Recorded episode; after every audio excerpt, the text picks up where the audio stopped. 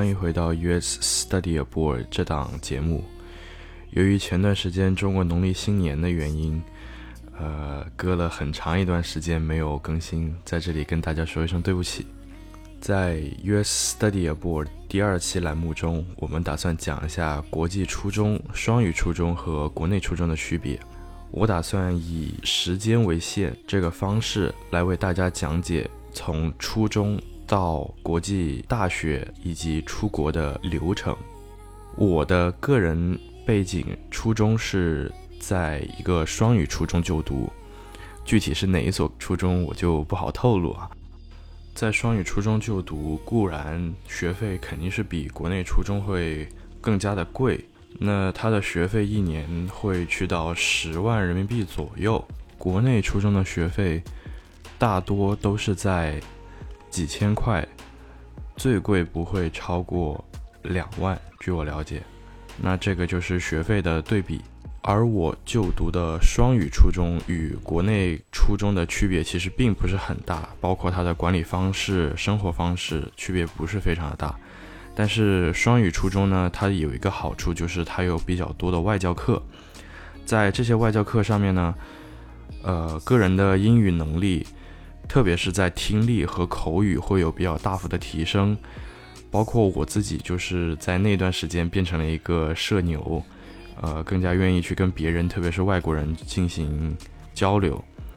但是在有外教课的前提下，我的阅读能力和写作能力还是有一点点的薄弱，所以在阅读和写作能力上面，想要出国或者。进一步就读国际高中的同学，呃，是需要自己加把劲的。关于这三种初中的就读，我个人的总结以及我个人的观点就是，要是你确确实实没有出国的任何打算，铁了心要在国内发展，那我非常建议你就直接就读双语初中或者是国内初中。国内初中。他对个人的英语能力要求确实没那么高。要是家庭或者你自己更加注重英语能力，或者是你的家庭经济条件允许，那你可以去就读双语初中。双语初中的区别跟国内初中其实并不是特别大，所以它的学费贵，可能只是贵在了英语的教学和英语能力的提升上面。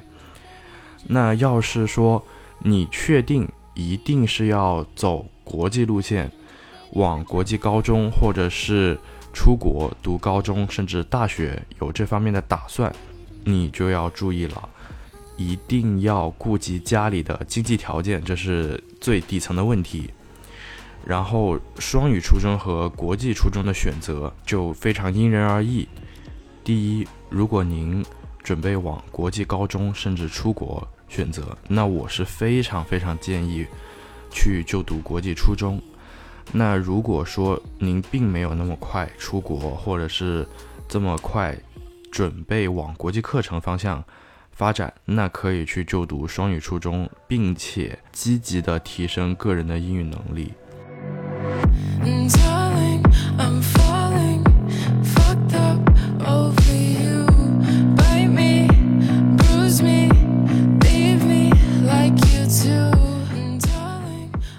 非常荣幸在第二期播客能够邀请到我们的 Jason 同学，他是在国际初中有两年的就读经历。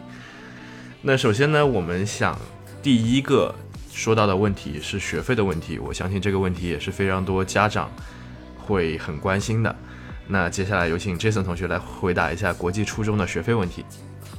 大家好，我是 Jason，很荣幸能被 Danny 邀请来做这期播客。那么国际初中的学费呢，就是相较于这个公立学校或者是也是走高考路线民办学校，嗯，他们学费相比起来肯定是国际初中要贵很多的。就我就读的广州贝塞斯国际学校来说呢，呃，我记得第一年的学费已经就是包含住宿费的话，就已经差不多二。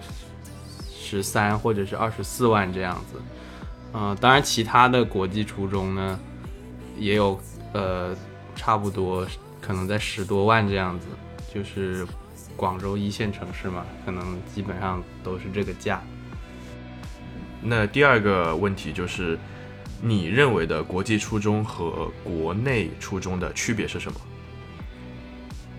我个人认为呢，国际初中和国内初中的区别，嗯，可能就在于这种学校管理上，可能，嗯，国际初中可能相较于国内初中来说没有那么严格吧。但是话又说回来，因为那个我当年就读的国际初中，就是基本上。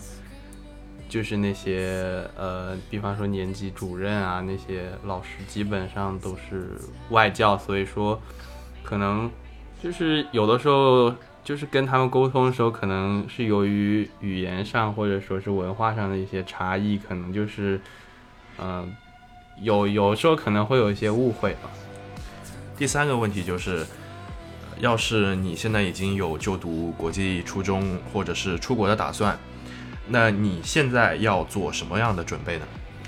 如果说您现在就有让您孩子去就读国际初中的想法的话，那么我的建议就是，呃，就是利用这个假期的时间，尽早开始，就是嗯，进行一个提升这个英语水平的一个准备，因为到时候呢，就是像这种国际初中，它非常有可能就是全英教学，甚至连体育课都是。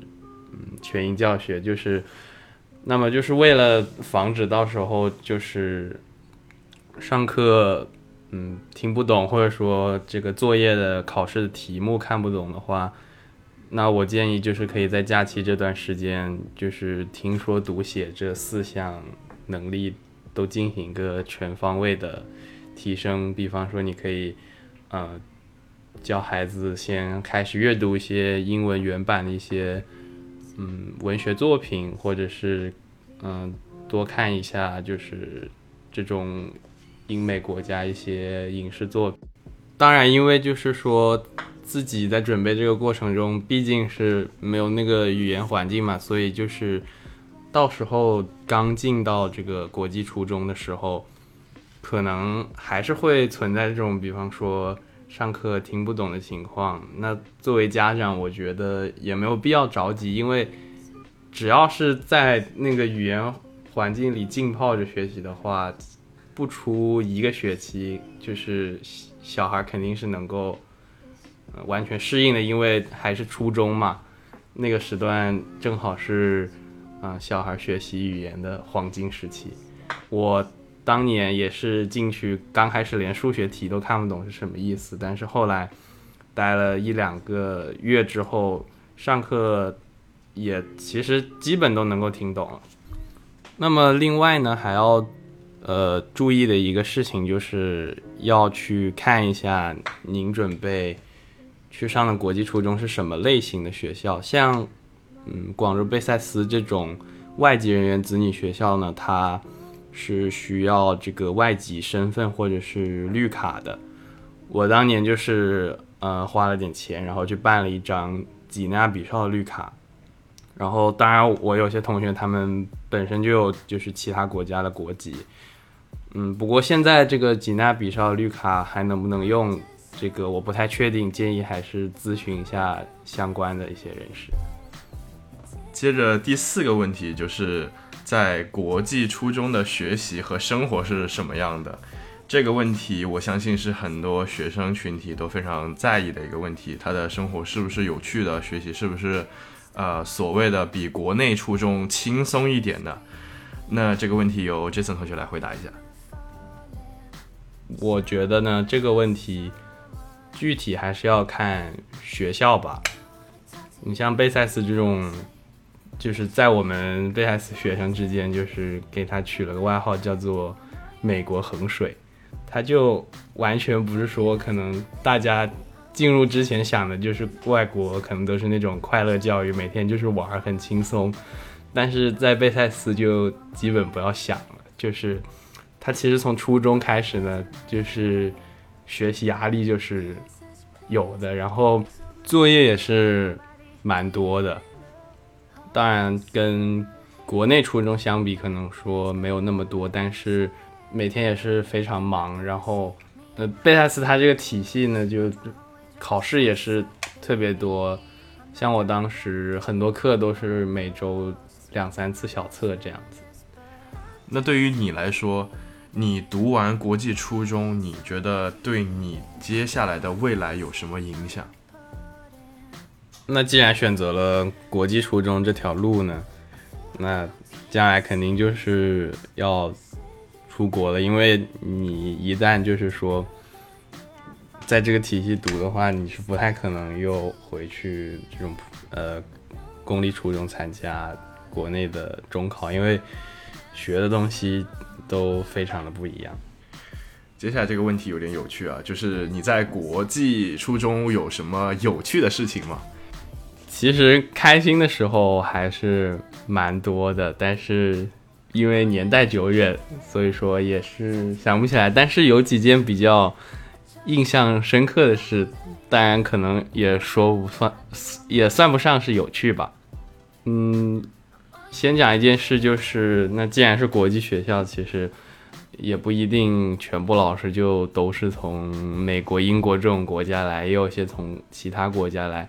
有一学期我们的生物老师他是印度人，然后他在台湾上过大学。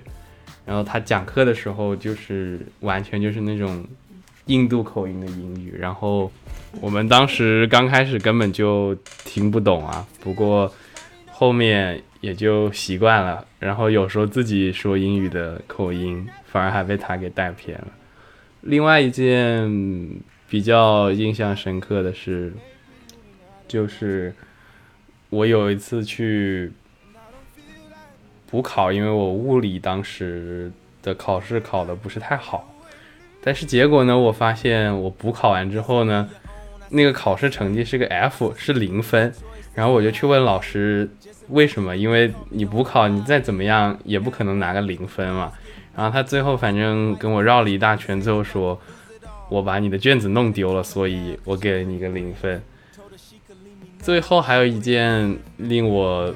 印象非常深刻的事情就是，嗯，当时就是我们中午下课嘛，然后我们反正当时教学楼的走廊里面也没有人，然后我两个朋友就在旁边，反正嘻嘻哈哈在那笑，然后我就在旁边，也就在那笑，但是其实不是笑的很大声，他们两个笑的比较大声，然后我们走过去，快走到楼梯口的时候，然后我们那个。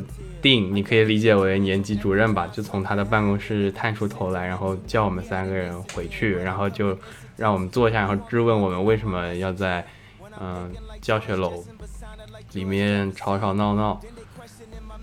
然后我我们当时就说，因为是下课时间啊，然后他就反正他也就挺强词夺理，然后说，呃，下课时间就是你只要还在教学楼，你就不能吵吵闹闹。然后我当时就是，就是因为我就说，我根本没吵嘛。然后就是其实，就是是他们两个在笑啊。就是你凭什么就是说来指责我说我做错了什么？然后我就死不认错。然后我最后还摔门走了。然后最后他又把我反正叫回来，然后又训了我一遍。然后最后下午上自习课的时候，我就实在是气不过，然后我就嗯用。笔写了封信，然后，呃，反正就是插到他的那个门把手上。那个信，我记得我有一句就是说，就是说你眼睛看到的不一定是事情的全貌。那进入国际初中之后，要做好什么呢？在学习或者是生活方面上，在国际初中呢，其实在生活方面上没有什么太大区别。嗯。就是你该怎么吃是该怎么喝，就是照常就好。然后课内外活动，因为学校也会有些社团嘛，有些是嗯学生自己建的，也有些是嗯跟外面机构合作，然后相当于是你报一个兴趣班，就是另外收费这样子。反正就是你自己感兴趣哪个呢，就去参加哪个。学习上，我觉得在初中阶段，现在回想起来，其实。倒也没有必要那么紧张，因为到时候申请美国大学，他基本看的都是九到十二年级的成绩嘛，所以九年级之前有个八九十分也差不多。然后，因为贝塞斯他美国衡水嘛，所以他呃会非常早的让学生开始学习那些 AP 课程。你像在别的学校，就是在其他的这种国际高中啊，或者说是美高这种，他们可能十年级才开始让学生学习这种相当于大一水平，嗯，这个难度的课程，就是这个 AP 课程。但是在贝塞斯呢，他八年级就会开始让你参加一些 AP 课课程，然后到时候去考试。不过总的来说，经过贝塞斯的这个历练呢，我觉得就是你这种抗压能力啊，还有你这种时间规划上，我觉得是要比你的同龄人可以高出很多的。同样，你的英语水平也是因为贝塞斯可以几乎说都是外教了。接下来就是最后一个问题，问 Jason。就是国际生的固有印象，就很多在国内读初中、高中或者大学的同学会觉得啊，国际生就是成绩不好，然后去国外混学、混学分、混文凭，或者是家里有矿。对于这种刻板印象，你是怎么看的呢？印象那肯定是会有了，但是。不过我身边人，我跟他们说之后，他们也都是理解哦，原来是这么一回事。那首先，这个第一个固有印象肯定就是说，哇，你去上个国际初中，那你家肯定很有钱。那我觉得 这个确实是吧。然后，不过另外一个固有印象呢，就是大家觉得就是这种国际初中应该会非常轻松，因为这个大家都。听了很多那种说什么国外教育就是放羊一样，就是快乐教育，但是在贝塞斯显然不是这样的，就是每天是非常忙的，就是根本不是说非常轻松，每天玩那么一回事。包括我自己，我在进入贝塞斯之前也是觉得啊，国际初中应该蛮爽的，应该就是说没有什么学习上的压力，但是。进去以后才发现，真的是生不如死。好的，那非常谢谢 Jason 同学的精彩回答。在最后，我打算讲一下整体国际初中，也就是整个国际留学下来的费用。要是你一定要走出国路线，并且从国际初中开始就读的话，这个费用会非常的贵，因为。三年的国际初中将会用掉你六十万甚至更多，所以要有大约一百万的备用资金。然后在国际高中的，就读一年的学费大约是二十到二十三万，在期间你需要去考托福或者雅思一些国际的考试，一些活动也是需要去做的，所以在国际高中大约需要一百到一百二十万的储备。在初高中过程中，大约已经需要两百三十万左右。接下来四年的大学，根据不同国家有不同的经济需求，那最起码需要准备两百到三百万左右。所以整个初中、高中和本科的留学过程，至少要准备五百万的备用资金。所以这个也是非常考验家庭能力的一部分。在经过与 Jason 同学的 Q&A 之后，我也总结了一点点个人的建议。在学习和生活上面，国际初中和国内初中是存在一定的差别的，特别是在教学方面，并不是非常传统的应试教育。在国际初中，需要更多的自人管控能力，也就是所谓的自觉，这样你才可能会。有更好的未来吧，我个人这么觉得。那这就是这期播客的所有内容了。要是你有任何关于国际课程啊，或者是国际初中，或者还在犹豫的，可以在评论区或者是个人联系方式的上面找到我，我也非常乐意去解答大家的问题。那我们下期再见。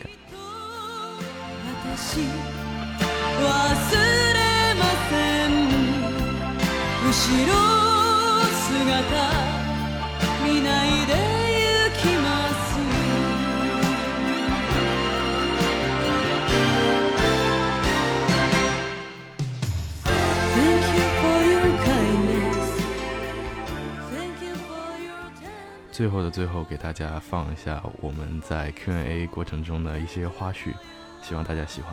Jason，我很荣幸。操！OK。另外，当时我想去国际初中，原因是因为那里老师不仅性感还骚，反正到他们家里去，他们还能更骚更性感。大家好，这里给大家暴露一下。呃，这个 Danny 这个人，他非常喜欢放屁，然后放的屁还非常臭。